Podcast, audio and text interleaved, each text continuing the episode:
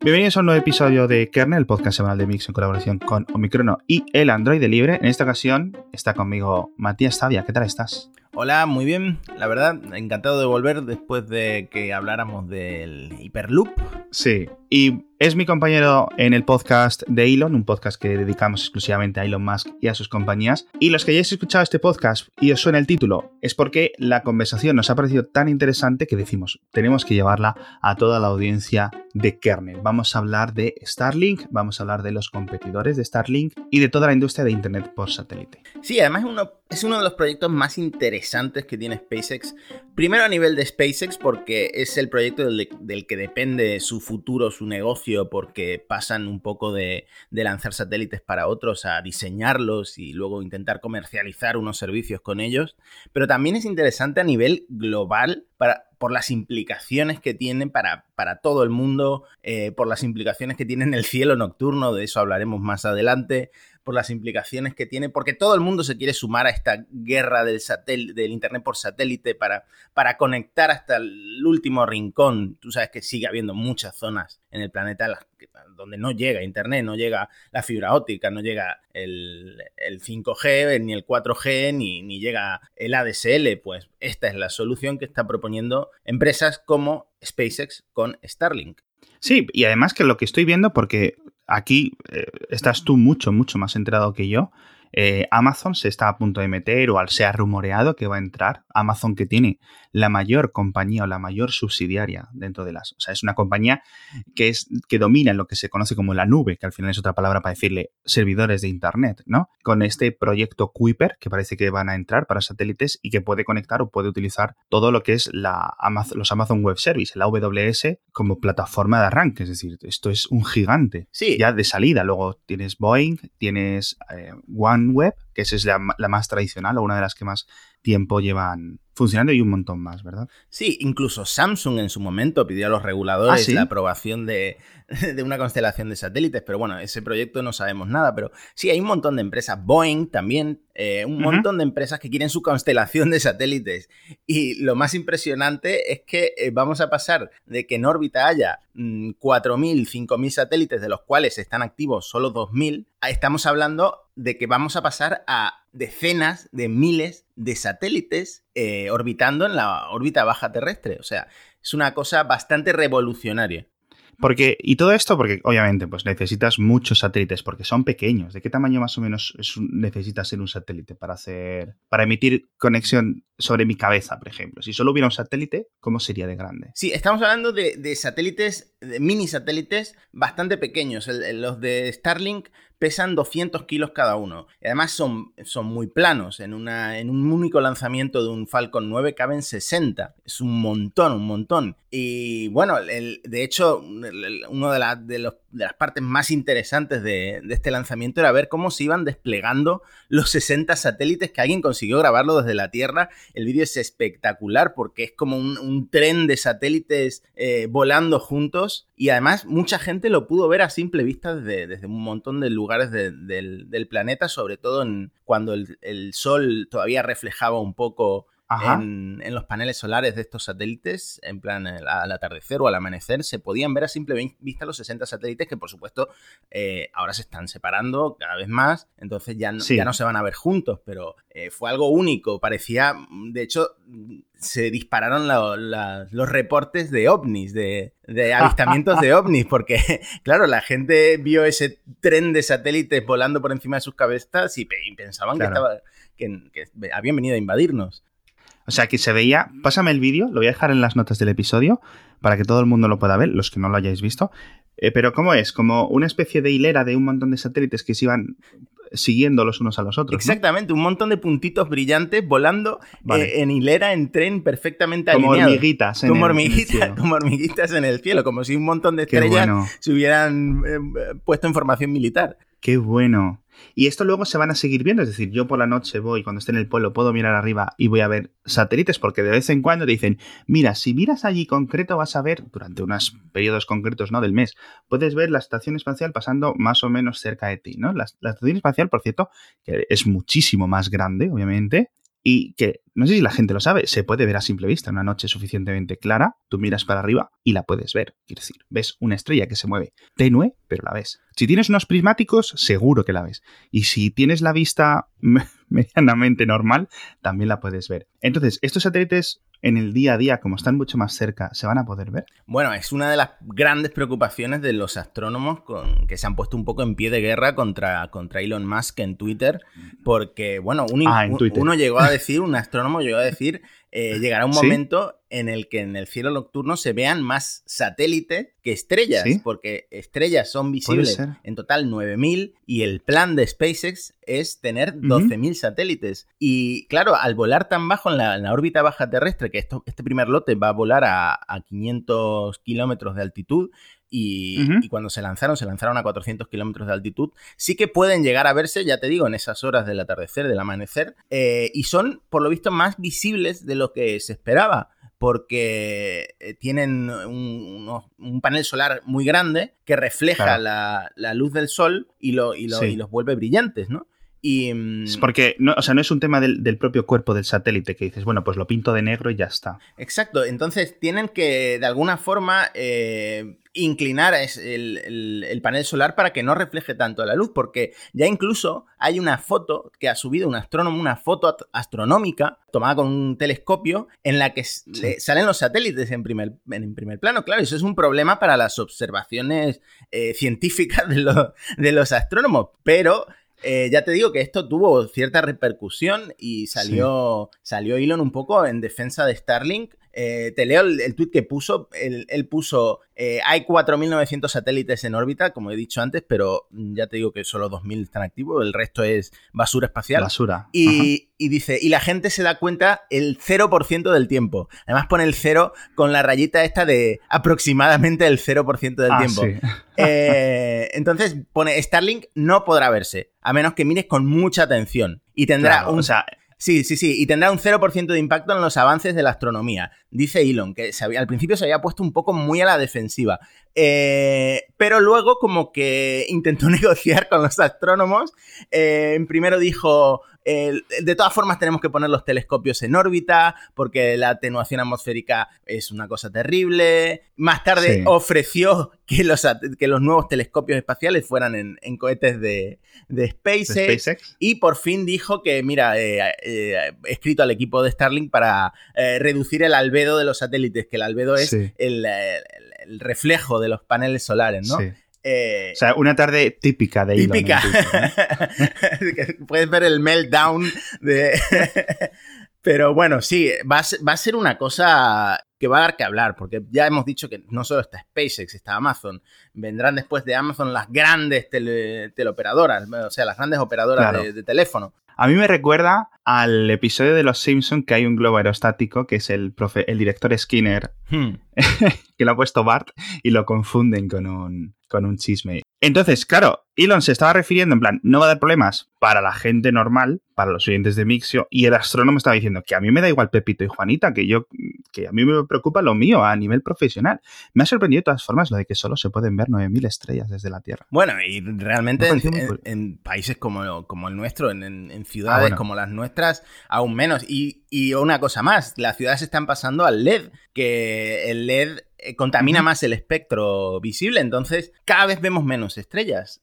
Claro, al final nos llevan una ventaja eh, clara en Corea del Norte en este aspecto, tío.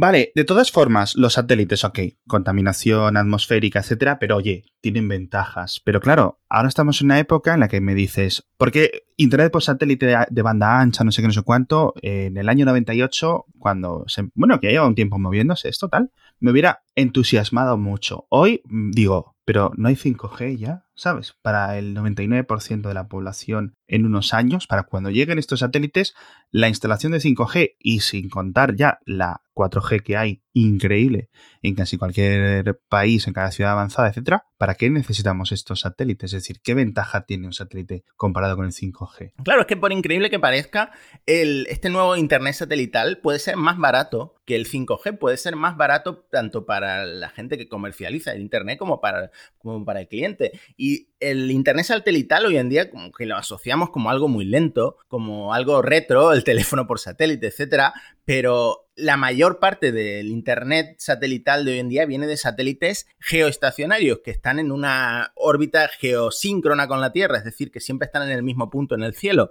Pero, ¿qué problema hay? Que una órbita geosíncrona significa que está volando muy alto, en plana a 35.000 kilómetros sobre, sobre el Ecuador. Entonces, son satélites que tienen una latencia muy grande, porque están muy, muy lejos, y además son más caros de producir y lanzar. Ahora estamos hablando, eh, vamos a repasar rápidamente los números, porque el, el, Starlink es una constelación muy, muy, muy grande de satélites pequeños, y ya sabes que SpaceX recicla hasta la última parte de sus cohetes, entonces son cada vez más baratos de lanzar. El, los satélites, el plan, la constelación final que, que, que imagina SpaceX es de 11.927 satélites. En concreto, esa cifra, pum, ni uno más. Casi 12.000. Eh, ¿Por qué? Bueno, por, por, por, encontrar, por tener satélites en todos los planos orbitales posibles para que el 90% de la población tenga, tenga cobertura. Sí, evidentemente, lo que leí yo es que va a haber muchos más en el hemisferio norte, porque hay más masa de tierra en el hemisferio norte. Si no tiene sentido cubrir con muchos satélites o con mayor... Vamos a ver, dos cosas. Obviamente, donde haya más densidad de población van a poner más satélites, con lo cual esto tiende al hemisferio norte. Esto no significa que haya en el medio del océano no haya cobertura de satélites, sino que simplemente pues va a haber menos. A lo mejor sobre Nueva York hay un montón de satélites o sobre la latitud en la que está Nueva York, ¿no? Uh -huh. Pero sobre la latitud en la que están, yo que sé, las Islas, Mal las Islas Malvinas, que no sé que, ¿sabes? El, el, la, la, Tierra de Fuego, toda esta parte, sí. hay muy poca población en esas latitudes. La Antártida igual. Si vas a la Antártida, vas a tener conexión de estos ordenadores, perdón, de estos satélites, pero no tanta. Claro, ¿y cuál es la clave? Que estos satélites se están lanzando muy cerca de la Tierra. El, este primer lote de Starlink, ya he dicho, 550 kilómetros de altitud, eh, es una órbita baja terrestre. Eh, no se mantienen en el mismo punto en el cielo, pero al estar moviéndose, tú desde la Tierra vas cambiándote, como puedes cambiar de torre de, de, uh -huh. de red 4G en una ciudad, pues vas cambiándote de satélite sin darte cuenta eh, y esto permite una latencia mucho, mucho más baja. Eh, no sé si hemos mencionado en algún momento antes que ya hay dos satélites, ya había dos satélites de, de Starlink. Esto no ha sido el primer lanzamiento, porque yo sabía que había, que había, lanzado otros, pero pensaba que eran inoperativos también. Casualmente fue en la misión Paz, que fue el primer el lanzamiento ah. del primer satélite espía en, de España, que se lanzó en un Falcon 9 en, 2000, en febrero de 2018. Por eso estamos ganando la guerra esta de Twitter. la, la, guerra de los, del bot, del World War Bot. Sí, sí, sí, exactamente.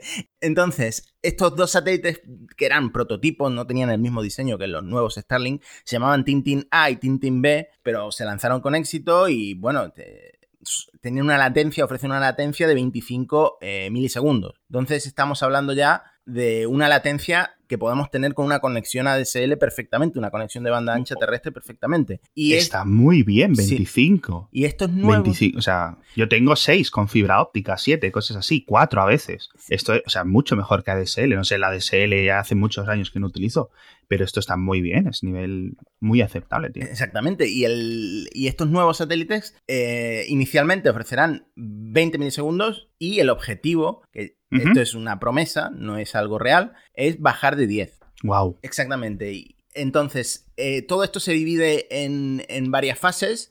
Eh, la Comisión Federal de Comunicaciones de Estados Unidos ha aprobado ya el lanzamiento de los 12.000 satélites. Eh, le ha dado a SpaceX 6 años para lanzar la mitad y 9 años para lanzar el total. Entonces, en la primera fase, que supuestamente estaría completada en 2024, se lanzarían 4.409 satélites que varían en una altitud entre 550, los que están volando ahora están a 550, y 1.300.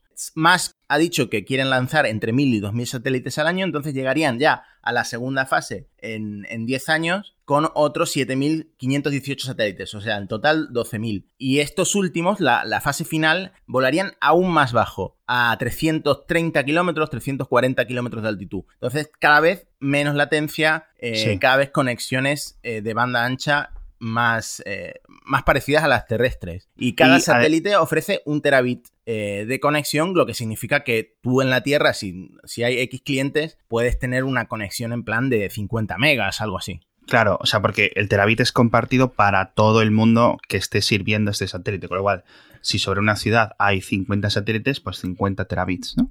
Más. Exactamente. Por supuesto, hacen falta antenas en tierra que por un lado habrá estaciones, habrá estaciones de SpaceX que recibirán la señal de los distintos satélites eh, y luego la repartirán y luego los clientes pueden optar por una antena plana pequeña que todavía no está puesta a la venta para tenerlo en sus casas. Hay que tener en cuenta que al ser todo esto satelital, a diferencia del 4G, el 5G, eh, la cobertura es mejor en el exterior que en el interior. Eso sí, la ventaja es que esto estaría en zonas rurales donde nunca jamás han olido internet. Ya. Claro, o sea, yo, yo tenía una antena de WiMAX, que el WiMAX es una especie de, de Wi-Fi gigante, de, largas distancias, vamos a decirlo así, y tenía que estar apuntando concretamente hacia donde estaba la antena. Una misma antena servía a un montón de pueblos, a un montón de zonas. ¿Cuál es el problema? Si las inclemencias del tiempo impedían, bloqueaban un poco la frecuencia en la que se emitía, pues mi conexión era peor. Pero oye, por entonces, estamos, estoy hablando de hace 10 años, era mucho más rápido que lo que había por Internet, no solo 3G, que estaba empezando casi a llegar, ¿no? Sino eh, Internet en muchas ocasiones de la DSL, etc. Y ese es el tipo de antenas que vamos a tener, pero ¿qué precios? ¿Se sabe algo de precios? ¿Qué, va a costar? O sea, entro en spacex.com barra plan y ahí tengo el fútbol, los toros. ¿Qué hay? Bueno, precios no, se han anunciado nunca. Nunca se ha hablado de precios. Se dice que va, que va a ser muy asequible al nivel de internet de que tenemos en casa. Pero la verdad es que no se sabe. Es decir, se hablaba de que podía costar 300 dólares, pero no, Musk la promesa que ha hecho es un Internet mucho, mucho más eh, asequible. Un Internet como el que pagamos en casa. Vamos a ver al final esto en, qué queda la cosa. De todas formas, para cada mil satélites he hecho aquí un cálculo súper matemático con superordenadores. Mil satélites a 60 por cohete son 16, 17 cohetes. O sea, solo esto lanzando satélites, claro. Madre mía, se van a poner a lanzar Falcons como si no hubiera mañana esta gente. Bueno, el, lanzamiento del otro día fue un lanzamiento récord para en la historia de SpaceX porque si bien el año pasado lanzaron más satélites, fueron 64, que fueron una serie de microsatélites y de estos CubeSats, que son los nanosatélites cuadraditos. Eh, en este caso, el récord es que los 60 satélites se desplegaron al mismo tiempo. Se, dejaron ir en el espacio y luego se fueron separando eh, solos los satélites. Y fue un récord de, de peso también, porque la carga del satélite en total eran 18 toneladas. Nunca habían volado una carga tan alta. Eh, no hace falta un Falcon Heavy porque eh, esto lo envían a la órbita baja terrestre, no lo envían más arriba. Y bueno, el cohete, eh, al ser un lanzamiento de SpaceX, se jugaban poco, es decir, no se jugaban nada de otra, de otra persona, de un tercero. Usaron reciclada la primera etapa, pero además reciclada por tercera vez. Era la tercera vez que, que volaba se decía que la cofia, que es lo que protege a la carga, también era, era reciclada, pero no, se confirmó que no, que era una cofia nueva.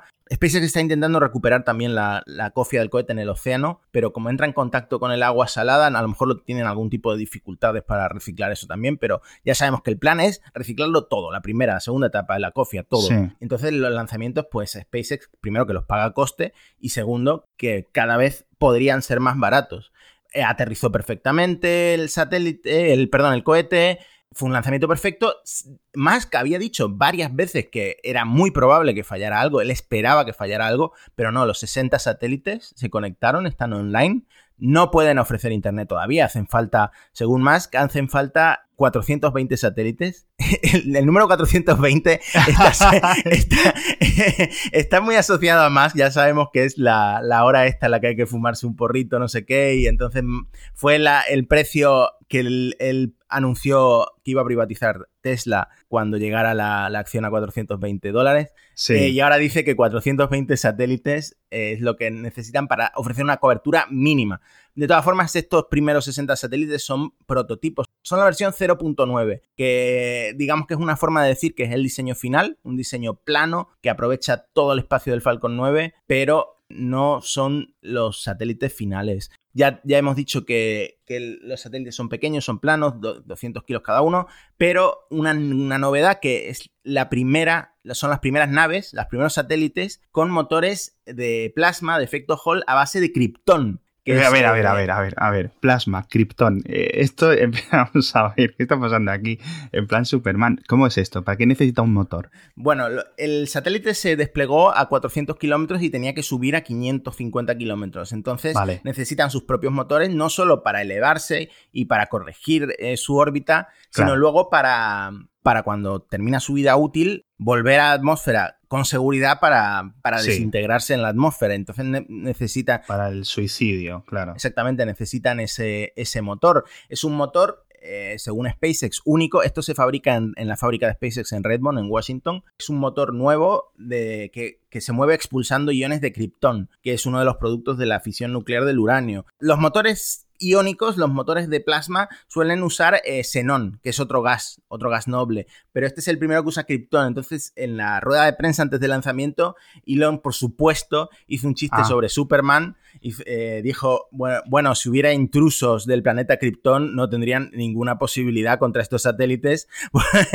en plan, porque claro, porque son Madre mía, no, he visto, no he visto el vídeo, pero yo soy malo contando chistes. Elon tiene que ser terrible. O sea, las veces que le he visto contando chistes en, en los discursos entonces en la Unión Astronómica Internacional, cuando va a contar sus cosas de Marte, etcétera, que me parecen casi de los eventos más importantes del año. Ha ido dos veces, yo espero que este año vuelva a repetir. Y, hombre, a ver, no es un gran cómico el paisano, tío.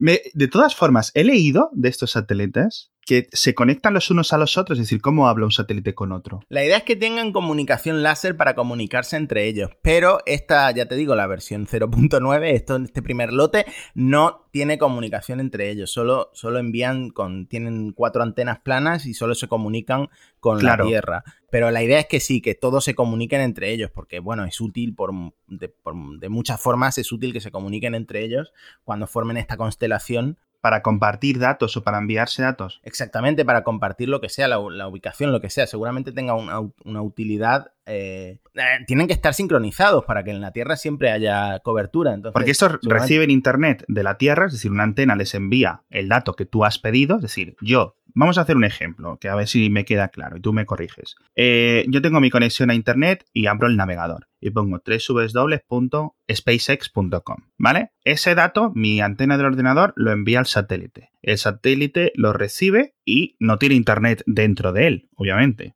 Lo tiene que pedir a una antena de la Tierra. La antena se conecta a internet normalmente a través de cables de fibra óptica gigantes de estos y tal, como un centro de datos, y se lo reenvía al satélite y el satélite me lo reenvía a mí. Sí, claro, es un protocolo mm, normal de internet, pero es, es P2P. Es decir, se distribuye de una forma más, más eficiente entre, entre todos los clientes. Entre todos los clientes, eh, nosotros, es decir, si yo y mi vecino tenemos, ¿cómo lo compartimos? ¿Se sabe eso? ¿Hay algún detalle? La verdad es que el detalle no lo sé, pero eh, una de las promesas es que sea, sea P2P para que sea más eficiente que el, que el, protocolo TCP normal de Internet. Vamos a ver si esto lo, lo, aclaran un poco. Entonces, una... Ah, me he acordado, mira.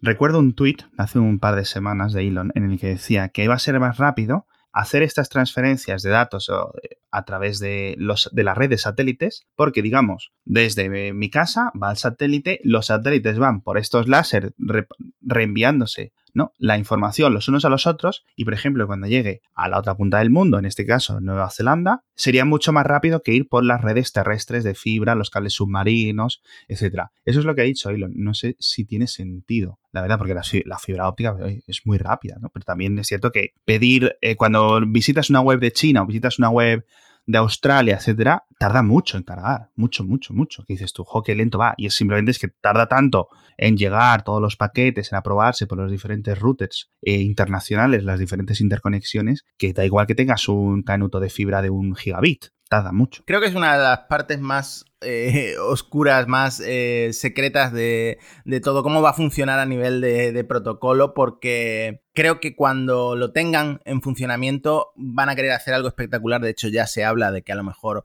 van a hacer un torneo de eSports para que se vea que la ah, latencia es suficiente para jugar de manera profesional a través de, este Internet. Por ahora, lo, lo, que se sabe es sobre todo cómo están diseñados los satélites, que es una cosa bastante novedosa. Tienen incluso un sistema de detección de, escombros. ¿De escombros de otros satélites? Sí, de basura espacial. Utilizan datos de rastreo de la Fuerza Aérea de Estados Unidos eh, para saber cuándo se van a encontrar con uno de estos objetos y eh, pueden, a través de sus motores, pueden, pueden evitarlos. Y mm, aparentemente esto es una forma de, evitar errores humanos que puedan destruir los, los satélites. Eh, todo esto se hace de manera automática. Luego, eh, otra fricada que han compartido es que el 95% del satélite está diseñado para desintegrarse en la reentrada de en la atmósfera. Entonces, aunque, aunque dejan de funcionar, eh, en un máximo de 5 años se van a desintegrar. Entonces, esta es una forma un poco de luchar contra ese problema, ese gran problema de la basura espacial, que aparte de la contaminación visual del cielo, esto es un problema de basura espacial muy importante, porque son decenas de miles de, satélites. Entonces, también te digo que aquí eh, metió bastante la pata Elon, porque cuando le preguntaron en una rueda de prensa, eh, dijo, mira, no queremos trivializar el problema de la basura espacial, pero mira, el espacio está extremadamente vacío. Claro, es que 5.000 satélites no, no son, no llenan el espacio, o sea, el espacio es, muy grande. Entonces hay mucho vacío entre los satélites, por supuesto, eso es obvio, pero eso no quita que, tengamos eh, hecho una porquería todas las órbitas de la, de la Tierra, cercanas a la Tierra. Y que al final solo hace falta un tornillo, ¿no? Como hemos visto en la película Gravity, en la de... Era un esa película. Entonces, mm. para recapitular, me quedan claras dos cosas. Uno, esto va a dar internet a la mayor parte del globo, pero no a todo. En las casas va a ser un poco más rollo o no va a funcionar porque no hay conexión visible directa. Y en este espectro de frecuencia, pues no es bueno para atravesar las paredes, con lo cual, uno, o tienes una antena en la pared o en el tejado que te cree una wifi interna en tu casa o te comes los mocos. Por otra parte, vamos a seguir la mayoría de personas, yo creo, utilizando 5G, ¿vale? Pero esto, claro, es utilísimo para zonas rurales, zonas en mitad de los bosques, estoy hablando, por ejemplo, de la Amazonia, por ejemplo, para todo el campo de los Andes, todas estas cordilleras gigantes, todas estas cosas tan poco densas, desiertos, etcétera, ahí sí que va a ser muy revolucionario. Incluso también en mitad del océano. Claro, en cualquier parte del océano ahora vas a tener un Internet de calidad. Eso me parece bueno, tío. Sí, es un negocio al final también a nivel de empresa muy grande. A ver, el dato que da SpaceX es que el negocio de conexión a Internet en general es de, es de eh, un billón de dólares. En inglés, eh, one trillion, ¿no? Ah, sí, hostia. Y, y Musk dice que el objetivo de SpaceX y que es lo que cree que pueden hacer es acceder a un 3 o un 5% de ese trillón, de ese billón de dólares. ¿Tan solo? Qué poco me parece. Porque quiero decir, ok, vale, podemos ver que Amazon, Samsung, las grandes teleoperadoras van a querer, pero quiero decir, poca gente tiene la capacidad para guisárselo y, comérselo como SpaceX. Los diseñan, los lanzan, los ponen, los cuidan, no sé. Pero el billón se refiere a la conexión eh, a Internet, incluyendo las conexiones terrestres. Vale, que ahí es donde va a ir bastante parte de los ingresos, claro. Entonces, es, eh, el 3% ese es bastante ambicioso, porque se refiere a que quiere conectar al 3% del mundo. Sin tener ni puta idea, me parece factible. con, ese con esa excepción, ¿sabes? y claro, y luego vienen, si quieres, repasamos los competidores que hay ahora mismo más. Sí, por favor. O sea, tenemos Amazon. Bueno, Amazon pidió que está en todo los Sí, bueno, Amazon es el némesis, el archinémesis de, de Elon. Sí, sí, eh, sí. Seguro que hay alguien haciendo un podcast que se llama Jeff y tiene muchas más de Deberíamos hacerlo porque, bueno, me encanta el cohete de, Amazon. Perdón por esta cosa tan zafia que voy a decir, pero es que tiene toda la forma de, de un miembro viril y es que me hace mucha gracia. No sé, no puedo evitarlo. Y bueno, Amazon pidió la aprobación a, a los reguladores de allí en, Estados Unidos y le han aprobado el, proyecto Kuiper, que son, sería una constelación de 3.236 satélites, bastante menos de los que plantea SpaceX, pero también en la órbita baja terrestre, en plan 590 kilómetros de altura, etcétera, etcétera. Eh, lo mismo, lo mismo quieren hacer acceso a Internet de alta velocidad, baja latencia, sobre todo para comunidades que no tienen acceso a eh, a Internet o tienen un acceso precario. Eh, quieren ir a por ese negocio, quieren ir a por ese negocio emergente de gente. Además, Internet, todo el mundo sabe que Internet puede ayudar a desarrollar zonas o incluso a que personas que vivan en estas localidades tan remotas pues puedan tener una, vida más, bueno, una vida de, de, más calidad, ¿no? Lo mismo, lo mismo eh, que SpaceX, pero quieren llegar al 95% de la población. Se quedarían fuera, por ejemplo, los países nórdicos y Escocia en estos planos orbitales que están, eh, que están planteando porque no llega tan arriba. Quieren lanzarlos con los cohetes New Glenn eh, de Blue Origin, la empresa de, cohetes de Jeff Bezos. y nada, eso es lo que, lo que hay hasta ahora. No sabemos en qué punto están los planes ni qué precios quieren ofrecer, ni si quieren ofrecerlo en amazon.com, no sabemos nada de eso, pero ya tienen aprobación y eso probablemente se empiece a mover y probablemente lo, lo terminemos hablando en otro podcast.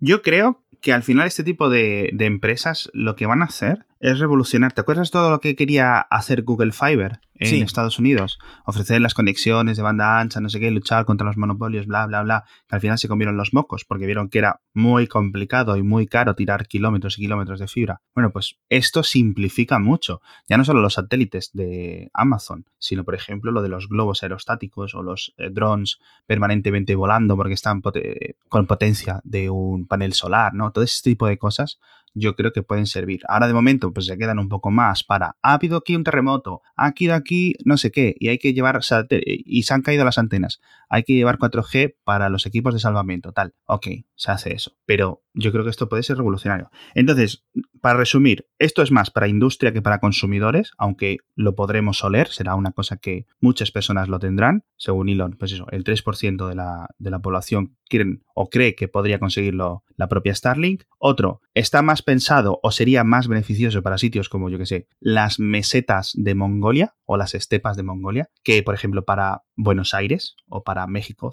para Ciudad de México. Y por otra parte, quedan un par de años por lo menos hasta que esto empiece a funcionar, o a lo mejor cuatro o cinco. Queda, queda todavía, sí. Mm. Bueno, muchas gracias, Matías. Yo me he entrado muchísimas cosas nuevas, he aprendido, yo creo o espero que los oyentes también lo hayan hecho. Muchas gracias por volver a Kernel. Encantado, la verdad es que me apasiona este tema. Sí, la verdad es que yo creo que es increíble, nivel ciencia ficción pura. Y a todos los oyentes, ya digo, nos vemos en el próximo episodio de Kernel.